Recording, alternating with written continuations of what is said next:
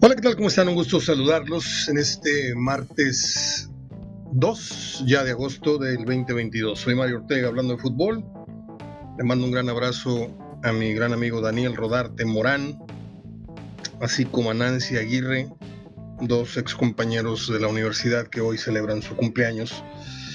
Eh, hoy es un martes como he venido diciendo durante mucho tiempo en este espacio, los martes son flojos en la información. Entonces uno tiene que recurrir a datos históricos, estadística, y me topo con una publicación de la Liga MX que me sorprende sobremanera, porque viene mencionando esta publicación a las 10 franquicias más de más valor, las más valiosas eh, en el mercado mexicano, es decir, lo que es el fútbol mexicano. Y vamos a hablar de ello también tengo por acá otra eh, que tenía días eh, archivándola.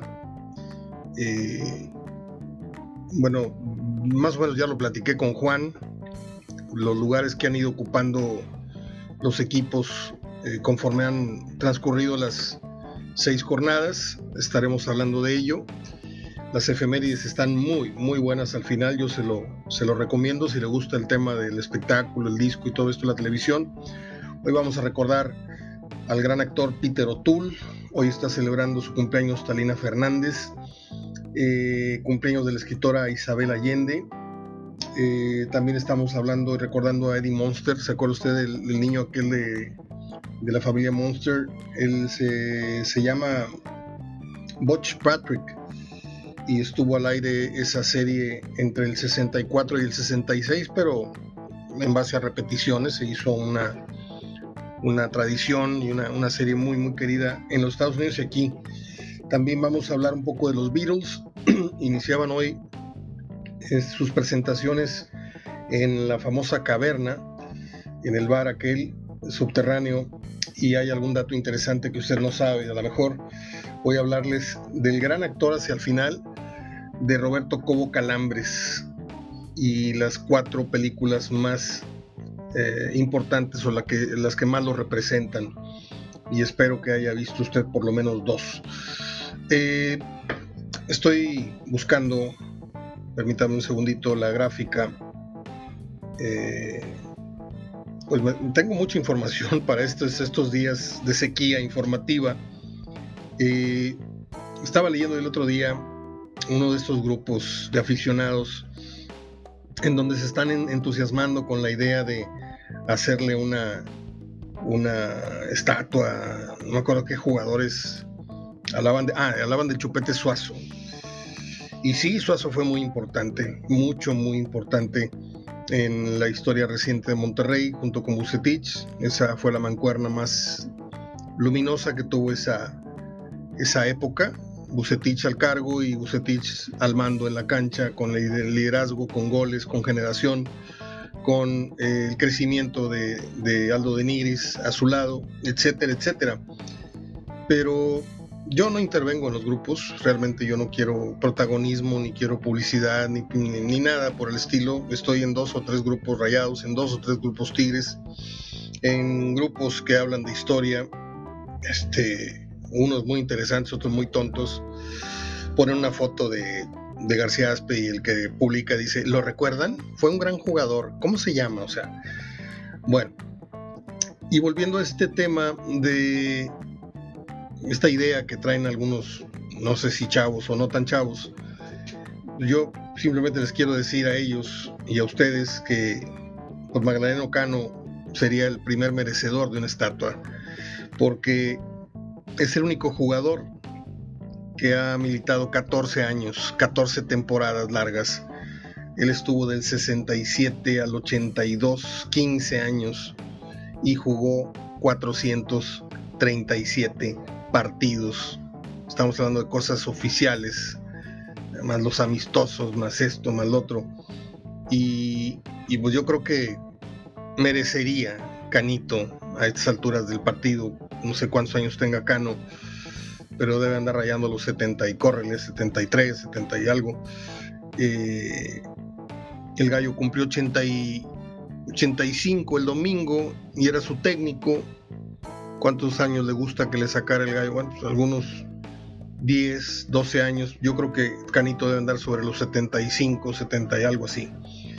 Les digo, son 473 encuentros con la camisa de Monterrey. Luego sigue el Cabrito Arellano. No vamos a entrar en detalle. Yo me voy a quedar con lo que hizo en la cancha. Él jugó 407 encuentros. Y voy a abrir un paréntesis acá porque Arellano lo conozco desde que subió al primer equipo. Un muchacho muy introvertido, mucho, muy introvertido. Y luego ya cuando figura, era más introvertido aún. Era, era una, una persona que le rehuía al micrófono. Yo lo intenté entrevistar muchas veces. Ya ve que uno llega al estadio con dos horas de antelación los jugadores se bajan del autobús, dejan sus pertenencias en el vestidor y salen a pisar la cancha y a echar un cotorreo con algunos amigos del otro equipo que van a enfrentar.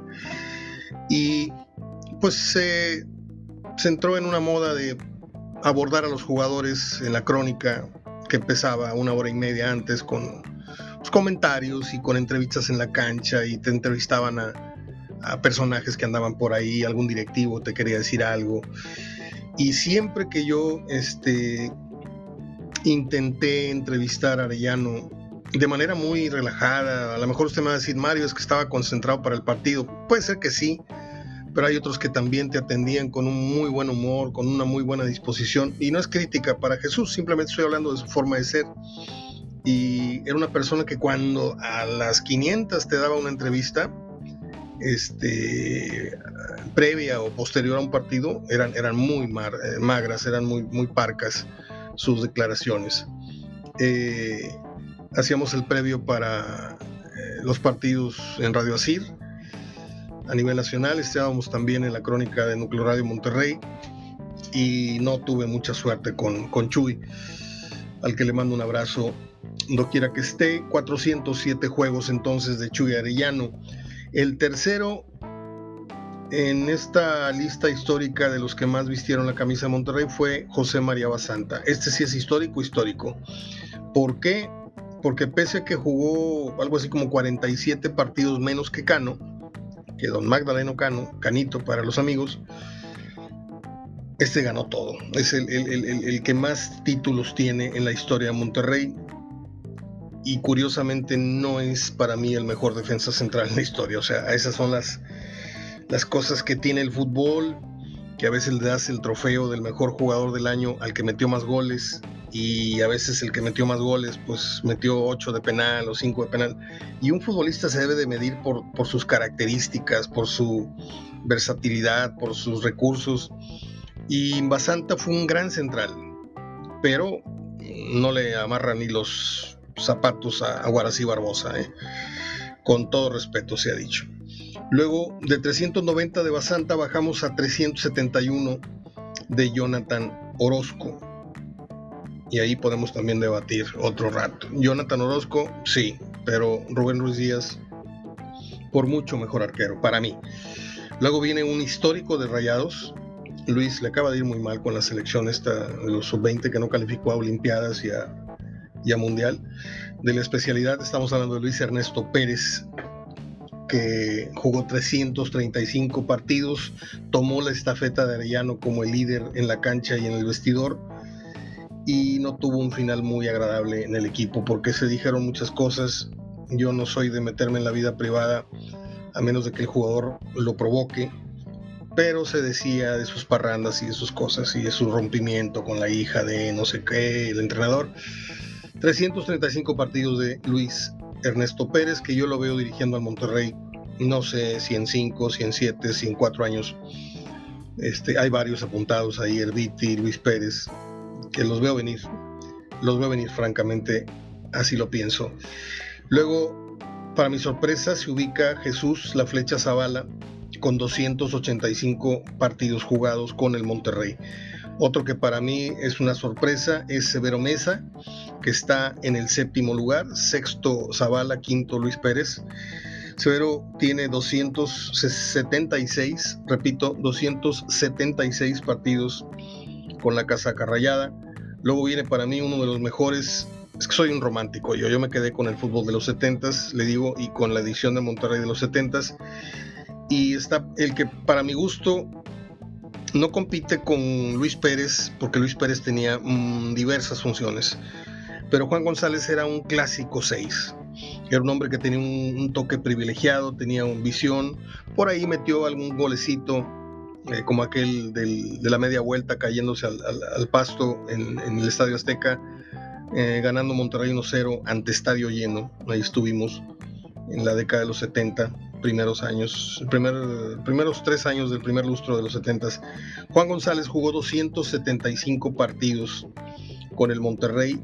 El gran Memo Muñoz, sin lugar a dudas, el mejor lateral que ha tenido Rayados eh, en, cuanto a, rendimiento. Porque en cuanto a longevidad, eh, otra vez, Magdaleno Cano tiene pues muchísimos más, tiene 200 partidos casi más que Memo. Memo tiene 274, uno más que Guarací Barbosa, que es el décimo en la historia, en los que más partidos eh, han jugado con esta divisa.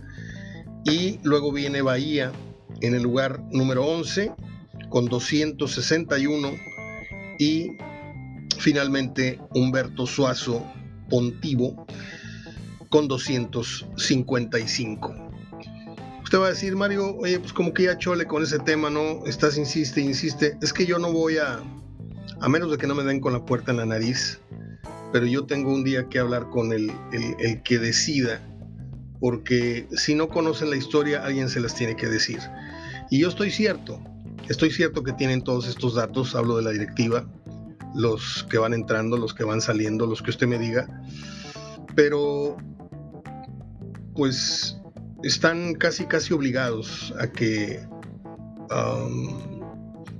pues estos hombres que le dieron tanto a un equipo, llámese Vicente Ferreira, llámese Magdaleno Cano, llámese el que usted me diga, el, más simbólico a, Omarcito Bravo, pues máximo goleador y no sé qué le dieron su reconocimiento.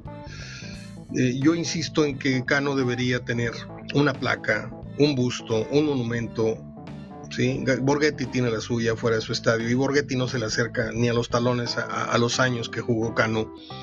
Pero como se tiró dos, tres marometas y hizo no sé qué cantidad de goles este, con el Santos, pues le hicieron su, estatua. Y viene la estatua de Guiñac también.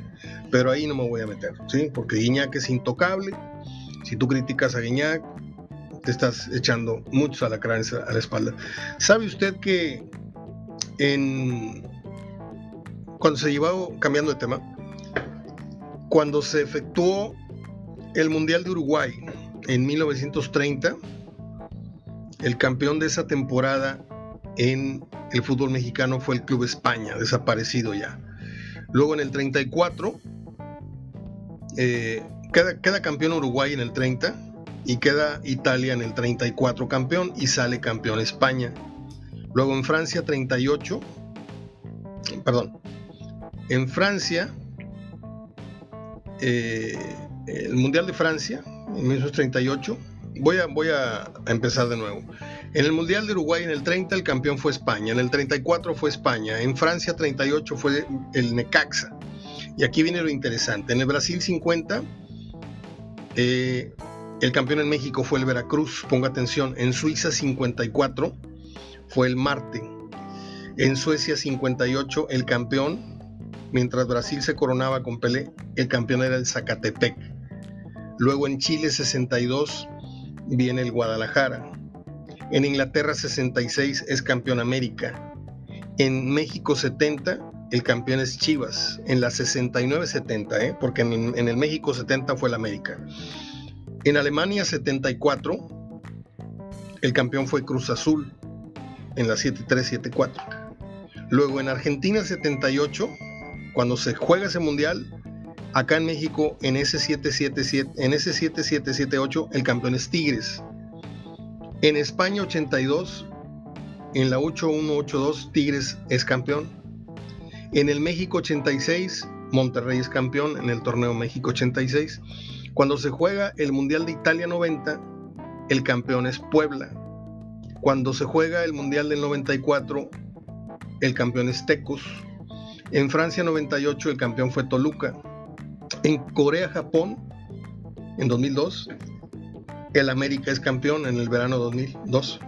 Alemania 2006, donde estuvimos también ahí en, varios mundiales, Alemania, Francia, Estados Unidos.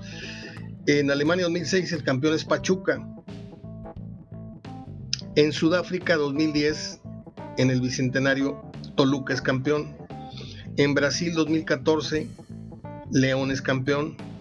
Y en el pasado Mundial de Rusia 2018, el Santos es campeón. La pregunta es, ¿quién será el campeón en esta que coincida con la edición del Mundial de Qatar 2022? no sé, me pareció interesante plantearles esto. Tengo por acá la gráfica que les decía. Agárrense. ¿Cuál se imagina usted que sea la franquicia más con más valor del fútbol mexicano? Yo creo que no tiene ni vuelta de, hoja, ¿no? Es el Guadalajara. El Guadalajara vale 311.5 millones de dólares. Sí, y uno podría pensar, bueno, seguramente la América le está pisando los talones. No. El que es apenas el segundo lugar en el valor de franquicia detrás del Guadalajara es el Monterrey. Monterrey, entre lo que vale el estadio, entre lo que vale el equipo, entre todo, vale 311 millones de dólares, apenas medio millón que el Guadalajara apenas menos de medio millón. Luego, con mucha distancia, viene el, América, que vale 200 millones de dólares. Luego viene el Santos, y el Santos se pone ahí porque tiene un estadio nuevo, y le digo, no estamos hablando de qué plantilla es la más cara de México, estamos hablando del valor de la franquicia en general. Y el Santos es cuarto lugar con un costo aproximado, o un valor más bien, no un costo, un valor, no me atrevo a decir que, en bolsa, no sé, no sé quién cotiza en bolsa, ¿no? 174.4 millones de dólares. El quinto lugar es el Toluca con 113.5 millones de dólares. Oye, ¿y Tigres? ¿A dónde viene Tigres? ¿En qué lugar está Tigres? ¿Cuánto cuesta la franquicia o en cuánto está valorada la franquicia Tigres? Es sexto lugar y cuesta, no, vale 99 millones de dólares. Si usted tiene 99 millones de dólares puede llegar y comprar Tigres. Bueno, tendría que ponerle un pesito más para que se la suelten. En séptimo, para mi sorpresa, está Cholos de Tijuana, 98.1. Mira, me acordé de la estación en la que hicimos este programa en la FM, en Génesis 98.1. Séptimo lugar, Octavo lugar, apenas en el octavo lugar aparece Cruz Azul. 92.4 millones de dólares es lo que vale la franquicia cementera. En noveno lugar la de Pumas, 71.5 millones de dólares. Y hasta el décimo lugar, sí, décimo lugar, aparece el, auto, el autollamado equipo de México, el Pachuca, que vale nada menos que 60 millones de dólares. Y me parecen muchos, porque aunque tienen un estadio, comillas, reciente, lo hicieron hace unos 10 años, no sé cuánto tendrá el mini estadio de ese huracán, la verdad es que... Ah, bueno, bueno, estaba yo olvidando serios detalles. Pachuca vale 60 millones de dólares por el auditorio que tiene afuera del estadio, por la Universidad del Fútbol, por el museo del... pero así como equipo, como franquicia equipo, nada más, si no tuviera todos esos agregados, Pachuca no valdría 30 millones de dólares. ¿eh? Se lo digo así, así como es. Bueno, eh, está circulando en redes un video del Chicharito Hernández bajándose del autobús. Eh, no está, está en puerta el partido que van a tener. Ahora le digo, se van a enfrentar en esto que es la Leagues Cup, algo así, no sé cómo se llama. Eh, Leagues Cup juega el Los Ángeles Galaxy contra Chivas, mañana miércoles a las 7 y media, por si usted lo quiere ver.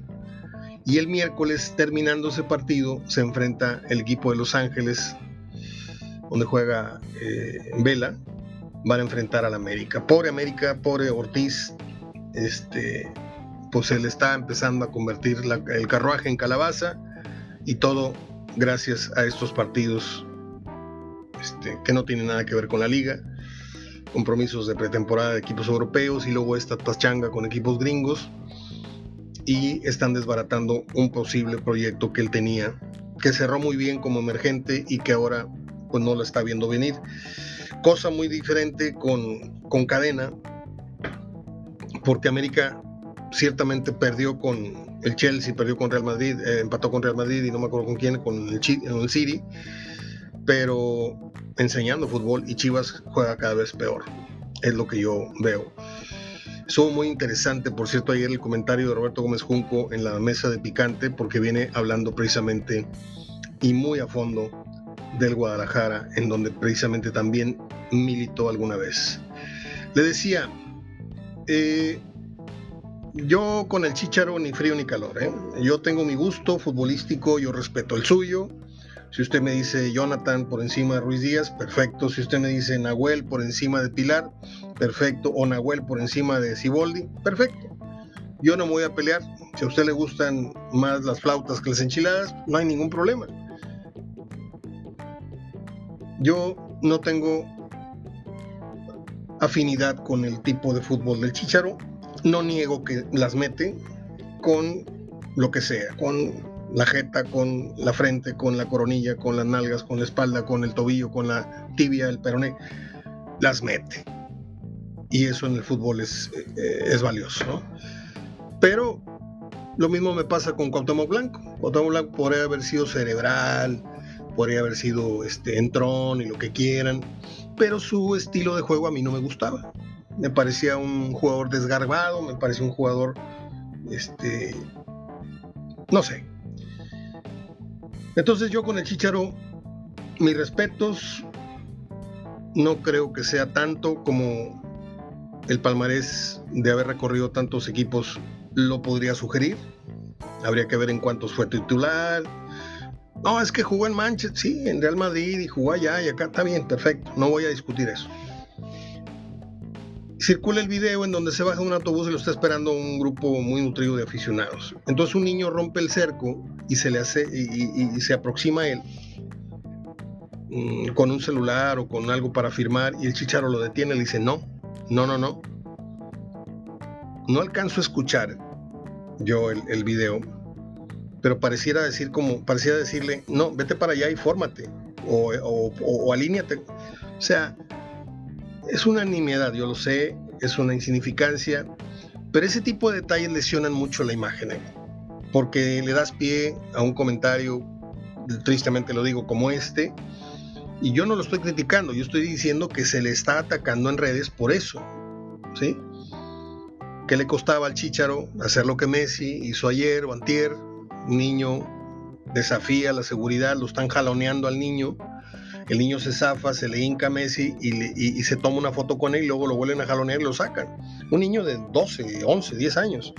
Pero Messi lo abraza, le, le, concede su selfie y le dice, órale, para afuera. Y el chicharo rebota de fea manera al, niño en cuestión. Y le digo, yo no me meto con el Chicharo Hernández, yo no sé si, si, andaba haciendo el baño o, o traía gruras o, o traía una bronca con su vieja, este, telefónicamente a lo mejor había cortado alguna. No sabemos qué, qué, pasaba por la cabeza de, de, Javier Hernández. Pero esos son los detalles finos que tienen que cuidar las figuras, las figuras. Porque si eso lo hace cualquier otro jugador del Galaxy, el video no hubiera trascendido. No, te vas contra las estrellas a ver en qué se equivocan y Javier se ha equivocado rotundamente en los últimos años. Yo aquí voy a pecar de falta de modestia, pero el Chicho Hernández entró en una vorágine, entró en una, en una espiral de tanta fama, de tanto dinero. Usted no sabe la cantidad de dinero que ganaba el Chicharo por semana en el Manchester. Este, se espanta, ¿no? Ganaba como un millón y medio, dos millones de pesos en el Manchester, ¿eh? En libras. Entonces, pues era un imán, un imán de, todo, de, popularidad, de, mujeres, de, medios, de fotos, de, paparazzis, y de repente lo vemos brincar de una pareja a otra, de una pareja a otra, y esta sí es el amor de mi vida, y la española, y la otra, y la otra, y de repente lo vemos de novio con una muchacha muy guapa, y a los dos meses sale embarazada. Y ese día, cuando trascendió esa nota, ¿sí? Yo aquí dije, acaba de meter las patas el Chicharo Hernández, porque no solamente, pues no tiene nada de malo embarazar eh, y, cuando quieres a, la, mujer en cuestión, estoy hablando muy a título personal, obviamente, pero anuncia su matrimonio con esa mujer. Cuando ya te habías dado cuenta que el Chicharo era, era picabuches, ¿no? Era, andaba picando de flor en flor, y en dos o tres meses de una relación eso nomás pasa en las películas y en los cuentos de hadas. Este, se pasa la cachondez, se pasa el romance y, te das cuenta que no te unía gran cosa más que el deseo. Y empezaron las broncas y las broncas y, y luego todas las exparejas lo empezaron a acusar.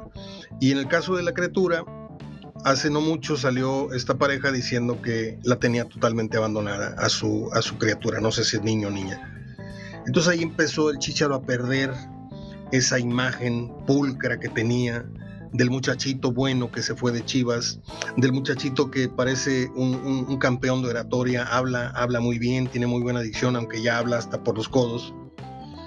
Eh, se equivoca en lo que hace con la selección, comete un grave error disciplinario que para su mala suerte no se lo va a perdonar y ya no se lo perdonó el Tata Martino, porque esto tuvo consecuencias eh, organizacionalmente, hubo gente despedida por su culpa, que no fue perdonada, porque pues mientras el Chicharo no salga a asumir su culpa, la federación dice, pues aquí los que firmaron y aquí los que separaron el cuarto y aquí los que trajeron a las muchachas fueron Juan Pérez, no fue el Chicharo. Entonces, estos se van. Y si el Chicharo dice, no, yo fui, bueno, pues usted no vuelve a la selección y esto lo reacomodamos. Eso no pasó. Y eso lastimó mucho, ofendió mucho, insultó mucho al Tata Martino y a gente de más arriba. Entonces, qué triste que en esta parte final el Chicharito, que es el máximo goleador en la historia de la selección mexicana, no sé, tendrá cincuenta y tantos goles, no sé, no sé, no haya sabido es como el que va caminando con, la cuerda y balanceándose con una, ¿sí? Con una, no sé cómo llamarlo, algo que los balanceaba así en el circo y van caminando de lado a lado. Y se supo manejar un buen tiempo, pero perdió el equilibrio y se cayó. Se cayó porque ha cometido actos, se ha equivocado con la boca, y ahora este video pues no le ayuda gran cosa en esta parte final. Por cierto, dicen que Chivas va a hacer un último intento por tratar de repatriarlo.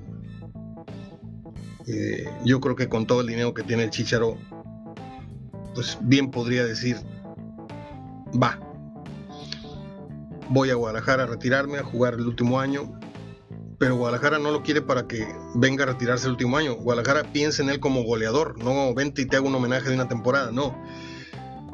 Hay quien dice que se vino una reforma, se vino una limpia en Guadalajara, pero este también es un tema de muchísimas horas ¿eh?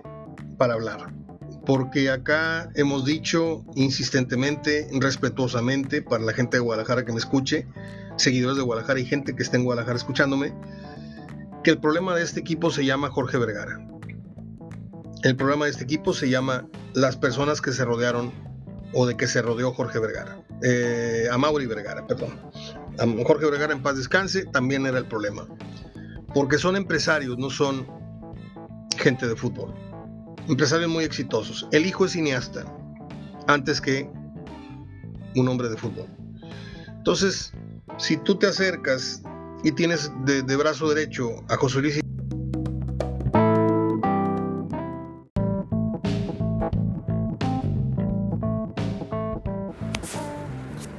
Bueno, pues sigo con ustedes. Lastimosamente ocurrió un nuevo accidente en esto de la cuestión técnica. Eh, grabé la segunda parte del programa cuando se cortó el archivo, justamente donde estaba yo hablando de Jorge Vergara y Amaury Vergara. Viene un corte, grabo la segunda parte y luego hay un bajón de energía eléctrica y se desconecta todo y se perdió esa grabación.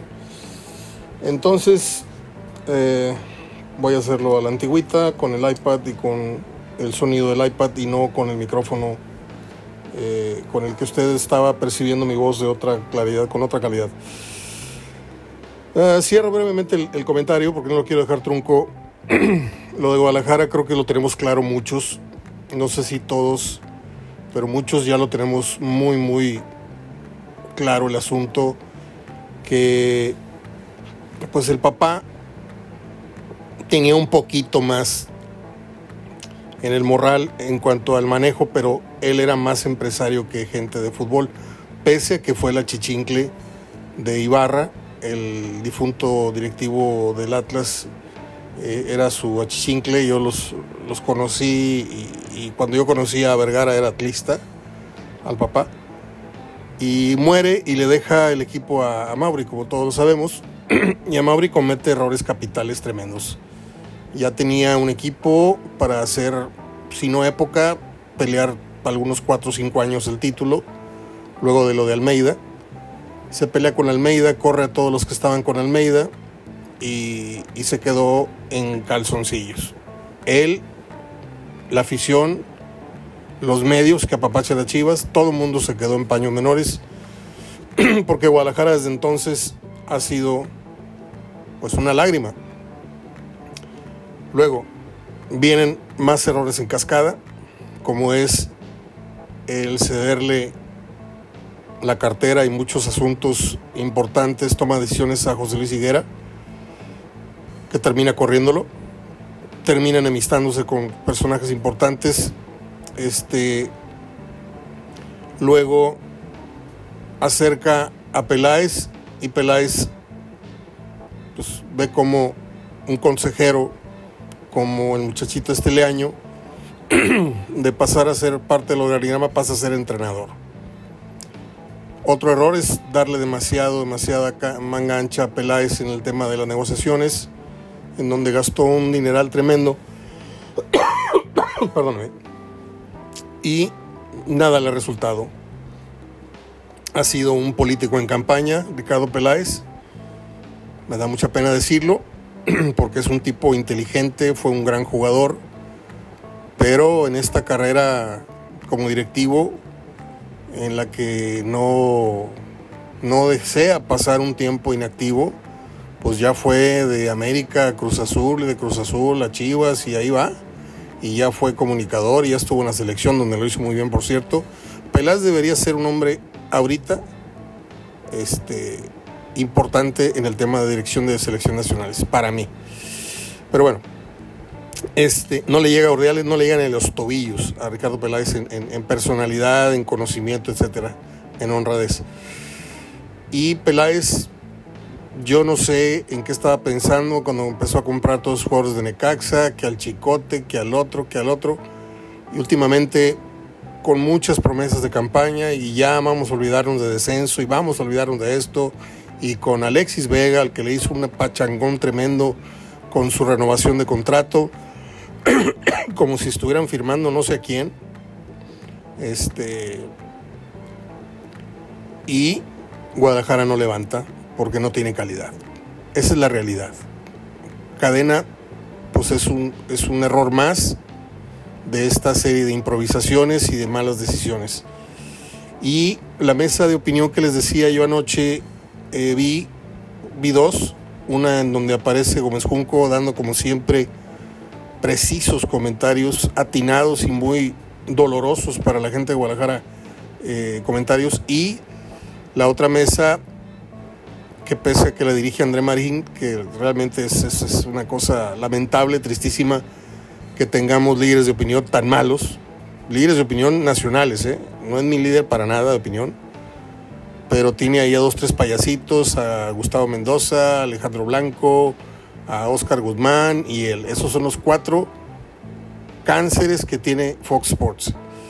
Y por otro lado, pues está un Rafa Márquez que aporta, un Yayo La Torre, un Fabián Stay, un Alex Aguinaga. Este, últimamente se incorporó ahí Santi Furcade, vamos a ver cómo le va. Y en esa mesa anoche estuvo el señor Alarraqui, que es un publicista muy, muy publicitado, muy famoso, y dio una cátedra de exactamente cuál es la problemática y cuál es el futuro y cuál sería la solución. La solución no se va a tomar porque la solución sería romper la tradición y aceptar extranjeros.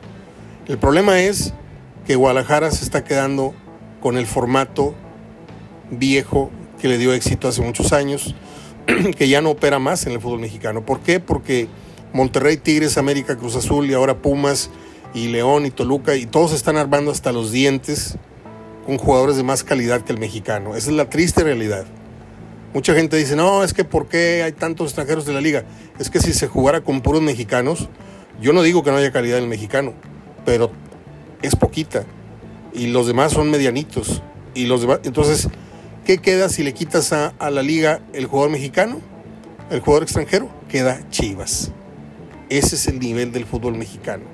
El nivel que tiene Chivas. ¿sí? Entonces Chivas compite contra equipos muy poderosos económicamente, muy poderosos en, calidad futbolísticamente, y se aferra a un capricho y a una tradición. Entonces, ahí la tienen clara. La tienen clara.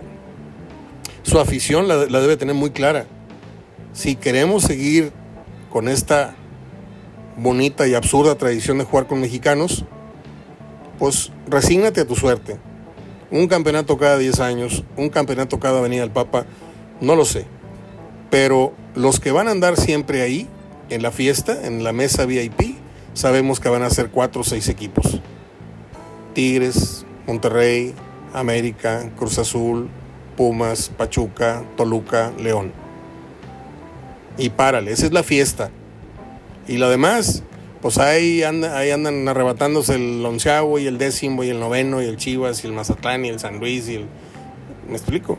Entonces, pues es muy triste, muy triste porque el Guadalajara, lo he dicho desde que tengo un micrófono en la mano, en el fondo, no digo que todos le vamos, pero todos deberíamos sentir simpatía y algo de orgullo de que haya un equipo con solo mexicanos. ¿Por qué? Porque pues lo mismo que les acabo de decir, juegan en desventaja, ¿no? Contra tanto equipo casi extranjero en su totalidad que hay en la liga, ¿no? Pero a la liga le urge, le urge que el Guadalajara retome su lugar. Y algo tienen que hacer y espero que no sea mediante el arbitraje porque ya ahorita estamos hasta la coronilla de corrupción y de cosas que huelen muy feo en el arbitraje mexicano. Me está entrando un mensaje de Marco Antonio Díaz Ábalos. Ah, voy a hacer el tema de Guadalajara, yo creo que ya hablé demasiado de ello. Eh, voy a entrar al tema de las efemérides, que las había yo grabado muy bonitas y que aquí voy de nuevo a ver si me salen igual.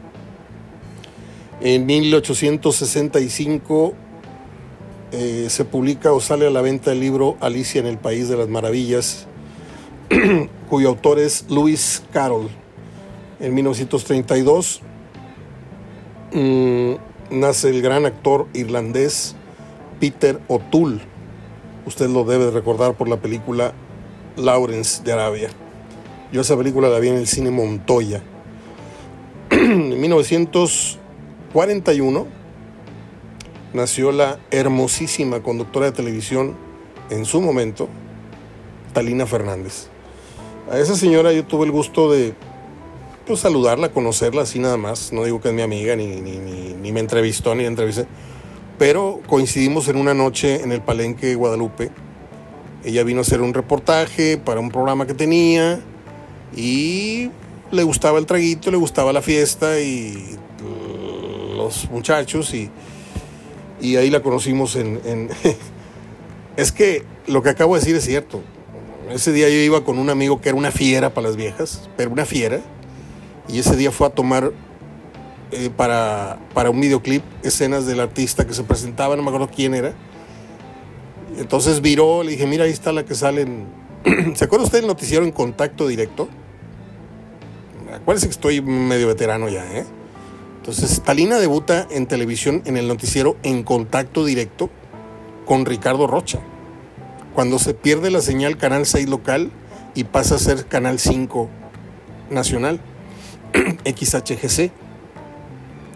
En los conductores eran Ricardo Rocha, Talina Fernández a la medianoche. y luego seguía el programa aquel de 60 minutos con aquel hombre que parodió luego la parodia que hizo Héctor Suárez fue buenísima, ¿no? Ruiz Gili era. El tema es de que mi amigo le hizo unas tomas ahí, volteó, oye, ¿qué me estás tomando? No, es que soy cineasta y aparte, ah, sí, jajaja, jejeje. Y a mi compadre ya no lo vi hasta en la mañana. Ahí luego les platico. Está cumpliendo 81 años Talina Fernández. En 1942, déjame ponerme los lentes porque así ya de plano ya no entiendo mi letra. En 1942, dije, nació Isabel Allende, una afamada escritora chilena a la que le debemos una gran obra de arte literaria que es La Casa de los Espíritus, entre otras, ¿eh? que luego fue llevada al cine y son de esos raros casos en donde la obra literaria es tan buena como, o más bien, la obra cinematográfica, la adaptación cinematográfica, para decirlo correctamente, no llega a ser ni igual ni mejor, pero no desentona. Esta película fue con Meryl Streep y con Jeremy Irons, si mal no recuerdo. Se me está yendo la voz, perdóneme. En 1943, ya voy a terminar, nace George Herman Wright, que lo conocimos en la serie Alf. ¿Se acuerda usted de aquella encantadora criatura que viene del espacio, peluda ella? Alf, la pasaban en el canal 7, canal 8 de Mevisión. Bueno, el papá de esa casa, que viene siendo el papá de Alf, él era George Herman Wright, murió hace algunos años. En el 53 nació Butch Patrick, que le dio vida al personaje de Eddie Monster, eh, la familia Monster, que fue una serie de televisión que solamente estuvo dos años al aire, pero en la memoria y en el corazón de muchos pareciera como si hubiera estado diez, porque la pasaban y la pasaban y la pasaban, y los Adams y los Monster y los Adams, y este Mr. Ed y Rintintín y Lassie, era una cosa tremenda los sábados en la mañana en el Canal 3, ¿no? En el 56 nació Isabel Pantoja, la cantante española que estuvo casada con un torero al que apodaban el Paquirri. Mire, yo no soy taurino ni tengo la, la, intención de hacerme pasar por un ni siquiera somero conocedor de toros. Fui a muchas corridas con mi papá, luego ya no me empezó a gustar el toro por la crueldad, yo soy pro animales, pero anduve en el toro con mi papá muchos años amigo de Eloy Cavazos, amigo de Manolo Martínez, amigo de todos los empresarios, los conocía a todos, conocía a los toreros. Y a mí me impresionó mucho. ¿Se acuerda aquel noticiero que tenía Jacobo Zabludowski los domingos en la mañana? Bueno, ahí pasó en vivo el video en donde cuernan a, al Paquirri y lo llevan cargando a la enfermería en una plaza no sé, de pueblo, no fue en las ventas, no fue una plaza importante, fue una plaza así y había una muy limitada este, ayuda médica, no, tenían mucha herramienta en el, quirófano ahí. Y se ve donde le están saliendo los borbotones de sangre de, la entrepierna, yo me imagino que de la de la yugular, no, la femoral, yugular es arriba, la femoral y le estaban saliendo los botones, entonces El Paquirri volteaba, si se ponía sus manos en la nuca, se empujaba la cabeza y decía, tranquilo doctor, usted ahí nomás pone ahí un torniquete, hacemos no sé qué, no sé cuánto. Y los doctores con una cara este se nos va a morir, se nos va a morir. Y se ve cómo se va desvaneciendo el Paquirri hasta perder la vida. Ese video me impresionó muchísimo. Ese, el día que se murió el profesor Sobek, que se cayó de cabeza en un helicóptero y otros más. Bueno, eh, sigo con las efemérides. Nada más déjame ver dónde puse mi cuaderno. Aquí está. En el 61 iniciaron su, su trayectoria los Beatles en la famosísima caverna, en el bar La Caverna, en el pub, para decirlo correctamente, en donde pues muchos tienen el dato, ¿no? La foto, ahí un bar así con una un escenario cóncavo y ahí apetujados los virus tocando. Pero lo que muchos no saben es que los virus fueron abucheados una, dos y tres y cuatro veces porque ese bar, ese lugar era de jazz. Entonces los clientes asiduos a ese lugar reprobaban la presencia de los Beatles hasta que no fueron entrando al aro y terminaron por echarse a todo el mundo a la bolsa. Esa es la anécdota del famoso lugar, The Cavern, la caverna. en 1977, ¿se acuerda usted de la película Terminator 2? El chamaquito que es el, hijo de Sarah O'Connor. Bueno, pues él lleva por nombre Edward Furlong, hoy cumple años. Hoy está cumpliendo una buena cantidad de años, tiene del 77 al 2000 son 40, está cumpliendo 45 años. Pues el muchacho se dio una acabada por las drogas y el alcohol. Tú lo ves y parece que estás viendo a una persona de 60. En el 2002 ya termino y termino con un amplio comentario para un gran actor que no ha tenido el reconocimiento eh, a lo largo de los años que merece, como lo es Roberto Cobo Calambres. El, el apodo o el mote cinematográfico de él fue Calambres. Él murió en 2002, un día como hoy, se dijo por muchos años que era regiomontano, no. Él nació un 20 de febrero, si mal lo recuerdo, no lo tengo escrito. Él nació en febrero este, en la Ciudad de México. Bueno, este hombre tiene en su haber dos de las películas más importantes en la historia del cine mexicano, de las más emblemáticas, de las más premiadas a nivel internacional Estamos hablando de Macario, que no interviene en ella, pero estamos hablando de las más importantes.